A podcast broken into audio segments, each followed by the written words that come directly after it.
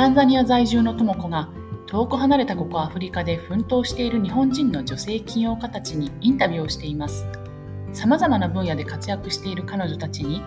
どんなきっかけで起業を始めたのか、アフリカでビジネスをすることの楽しさ、今後の目標などを率直にお聞きしています。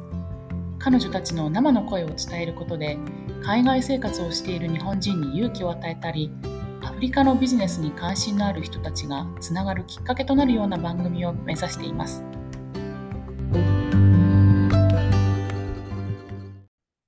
はい、今日はタンザニアでアフリカに進出する日本企業向けのコンサルティング会社を経営している三間香織さんをゲストにお迎えしました。三間さんは小さい頃からアフリカで野生動物の保護をしたいという夢を夢を持っていて、大学では獣医学部に、えー、進まれました。その後、日本の医療機器メーカーで10年以上お仕事をされた後、アフリカで NPO 活動などを経て、今年タンザニアで起業されました。野生動物を助けたいという小さい頃からの夢のために今も取り組んでいるという妻さんに、えー、アフリカでのビジネスについて今日はお聞きしたいと思います。三妻さん、今日はよろしくお願いします。よろしくお願いいたします。じゃあ、早速ですけれど、今、三妻さんはタンザニアでどんなあのお仕事をされてるんでしょうか？と、タンザニアで今、コンサルティング業をする会社を時立ち上げまして、主に日本の企業さんで、えー、タンザニアを中心にアフリカに進出したいという企業さんのご支援をするような活動をしています。まあ、具体的には、あの、企業さんですと、市場に進出する前に市場調査を行ったりですとか、あと、実際にその商品が売れるかどうかを事前にちょっとあ少量で試してみたいいという時に、まあ、実証という形で現地にちょっと商品を持ち込んで、あの実際に販売のような形を試してみたりですとか、そういった実証フェーズのご支援ですとか、あとはあの自分も登記してますので、登記の手続きの、まあ、事前のご相談なんかも、まあ、基本的なあの情報のところはこう共有させていただいたりとかっていう形で、まあ、日本企業さんのアフリカ進出支援を全般的にしているコンサルティング会社になります。あ、あの、実際、オンライン上でいろいろ情報を提供するっていうだけではなくて、あのちょっと、あの、視察されていらっしゃる日本人の会あの企業の方たちをアテンドするとか、そういう現地での活動もされてるんですか？こちらに来てから。はい、そうです。おっしゃる通りです。特にアジアと比較すると、アフリカだと、あの、ウェブ検索で情報収集できる量が限られている統計データとかも結構何年か前、2017年のものとか19年のもので最新のデータがなかったりですとか、まあ、相対的に情報量、ウェブで取れる情報量がすごい少ないので、うん、もちろんあのデスクトップ調査もするんですが、基本的にはやっぱり現地で私たちの方が調査をして、まあ、そちらを一旦レポートさせていただいて、まあ、じゃあそういう状況だったら実際に自分たちも見てみようかっていう時に企業さんもあの来ていただいて、そちらのアテンドですとか、まあ、調査を一緒にさせていただくっていう形ですね。うん、あのー、今、こういうあのアフリカでコンサルの会社を経営始めたっていうことで、どういうきっかけで、えー、タンザニアでのスタートになったのか、あと、今の、えー、起業に至るまでの三間さんの簡単などういったプロセスで今に至るのか教えていただいていいですか？はい、わかりました。あの、直近タンザニアを選んだきっかけといたしましては、あの、NPO の活動でタンザニアに4年前に初めて訪れた時に結構、あ、ここだなみたいファーストインプレッションじゃないですけど、あの直感がありまして、で、その後今の会社と同じような仕事をするコンサルティングの会社に転職して、アフリカを何カ国か回っていたんですけれども、まあ、やっぱりいろんな国に行って、それぞれ魅力はあるけど、やっぱり私はタンザニアだなということになりまして、あの、タンザニアを選んで起業をしたという形になります。で、そこに至る経緯といたしましては、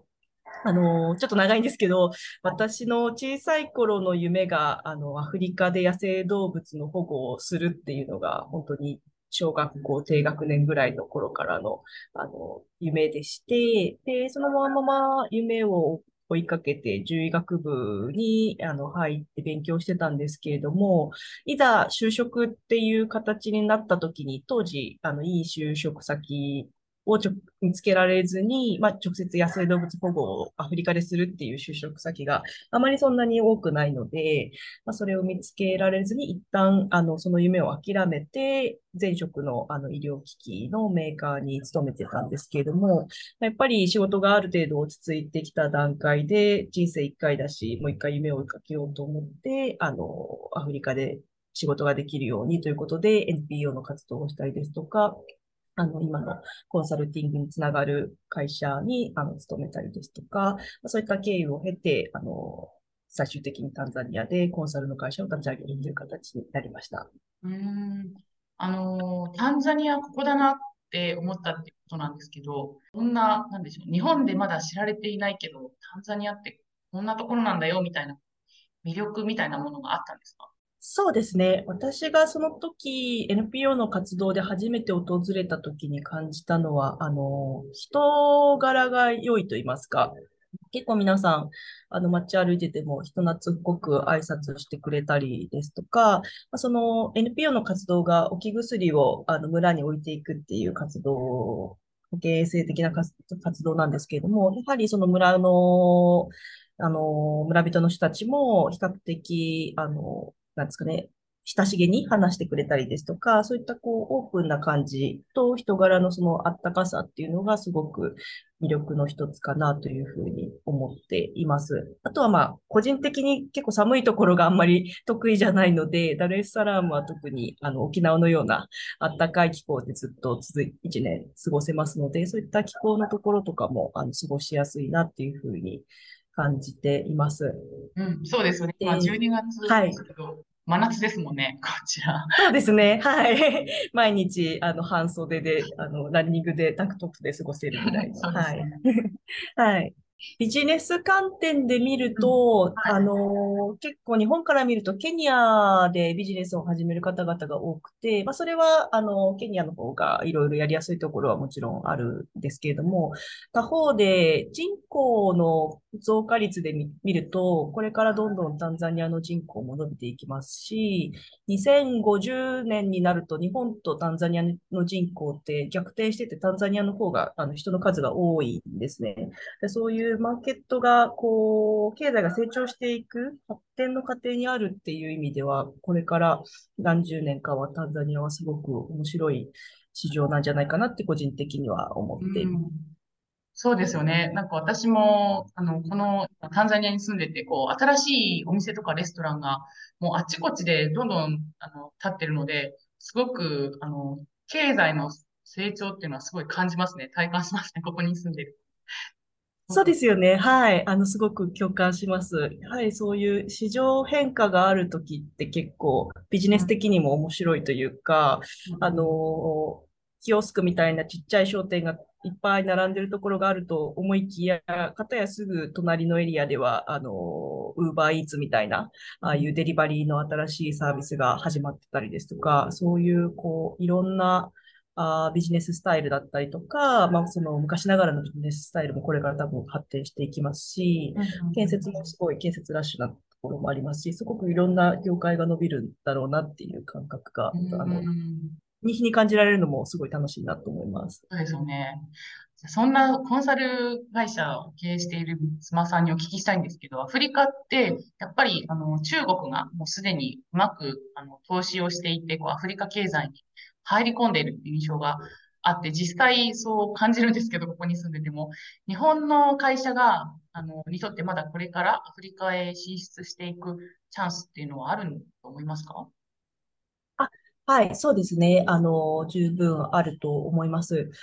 中国の企業が、まあ、成功しているというか、よく聞く事例としては、一つはやはりその ODA みたいなインフラの、あの、国対国のやり取りで、まあ、こう、建設するものと、あと、その小売りですすごく安いあの製品を売っているっていう形なんですけども、やっぱりちょっと安いので、あの、クオリティもそんなに良くないっていうのがもう皆さん分かっていて、まあ、中国製のものを安いから買うんですけど、まあ、すぐ使えなくなってまた次の日の、次の次の日ぐらいにまた新しいの買わなきゃいけないみたいな、そういう経験は皆さん、あの、タンザニア人もしているかなとは思います。で、その点、最近特に話もありましたけど、タンザニアでも中間層の人たちが、あの、中間所得の人たちが増えてきているので、その日本の品質の良さとか、長持ちするとか、メンテナンスもついてくる機会を持ってるとか、そういったこう安いかろう悪かろうを好むレイヤーの人たちだけではなくて、よりクオリティがいいとか、長持ちするとか、あの、サービスがついてくるっていうことに価値をあの感じ始めている人たちも増えてきてますので、まあ、そういった人たちをターゲットに日本の製品をこれからさらに市場があの広がっていくので、あの狙い目かなと思っています。あと、その、いわゆる BOP と言われる人たちに対しても、まあ、日本の製品のそのものはあの変えずに、例えばパッケージをちょっと、あの、小売用のパッケージ小さくして、あの、1個の販売価格を、えー、安くして、あの、売ってみるですとか、まあそういった形で中国製が入っていても、あの、日本の企業の製品でやり方はまだまだあるんじゃないかなというふうには見てて思います。うんこっちに住んでるとやっぱり中国人かってよく言われるんですけど、アジア人なので。で、日本人だよって言うとやっぱり、あ、日本の製品はさ素晴らしいとか結構言われるんですよね。で、まあ、そこで出てくるものってやっぱり車、あの、輸入車とか中古車こっちで使われてるので、車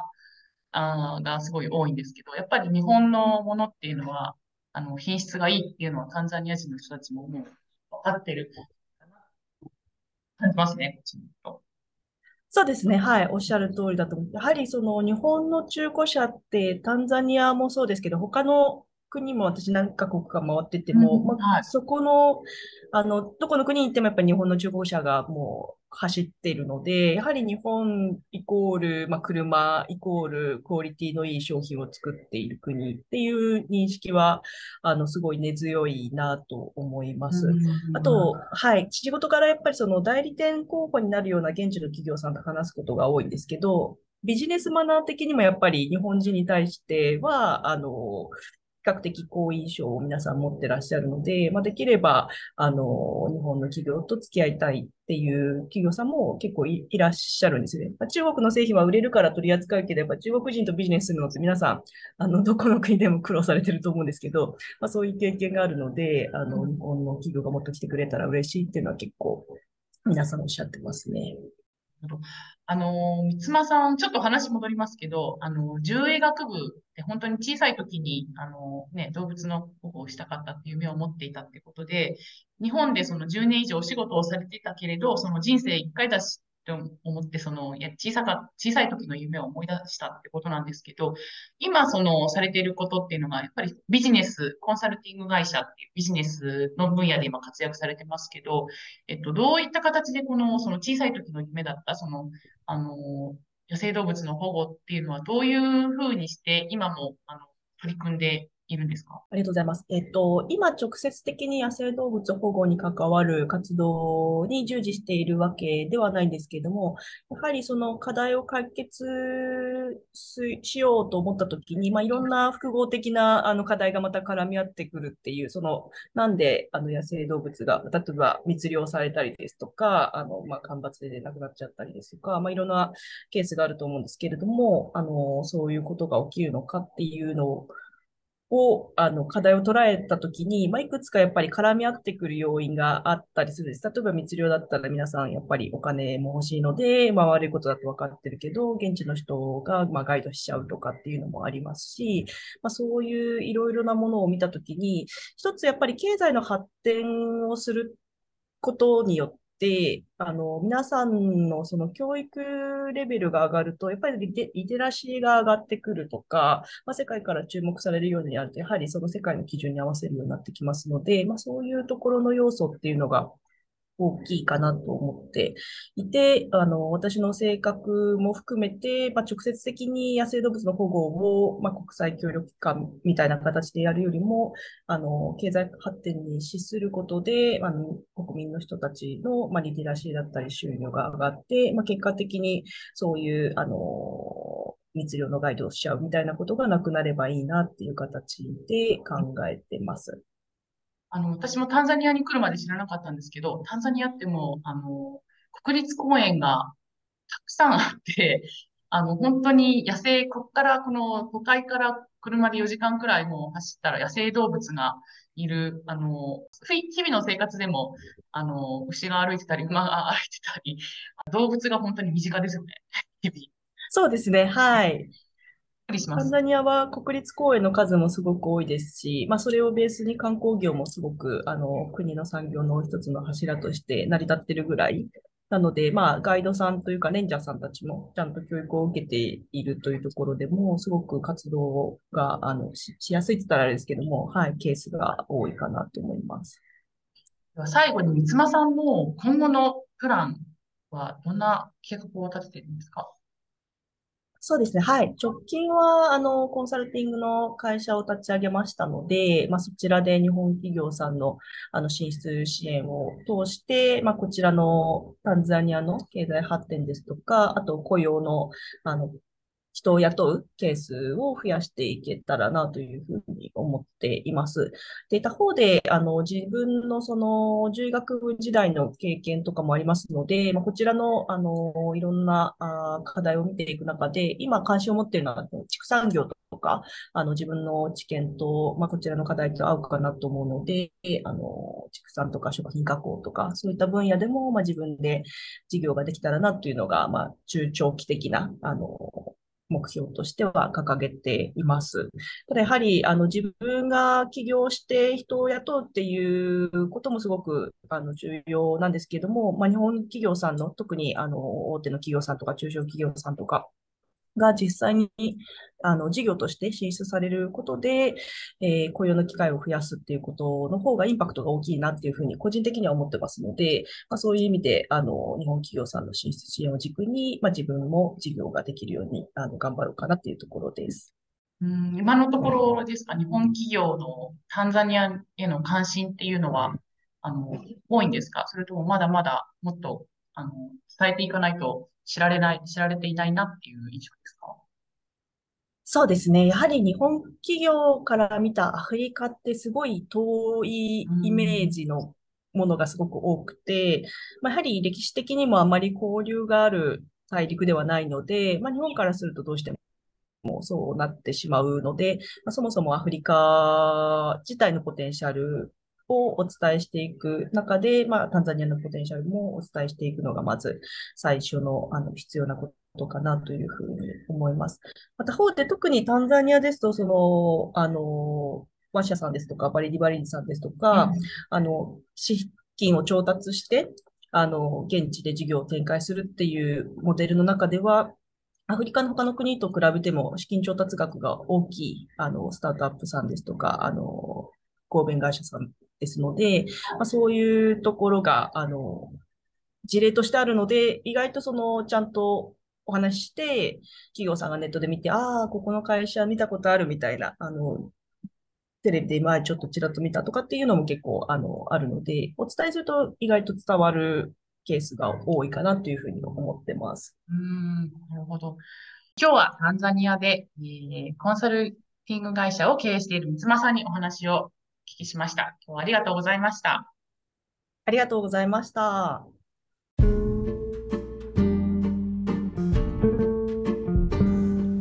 今回も番組をお聞きいただきありがとうございました。インタビューをさせていただいた方の詳細は、ショーノートにありますので、ぜひご覧ください。また、皆さんの周りでアフリカでの生活やビジネスに興味のある方がいましたら、ぜひこちらの番組を紹介していただけると嬉しいです。それではまた、あさって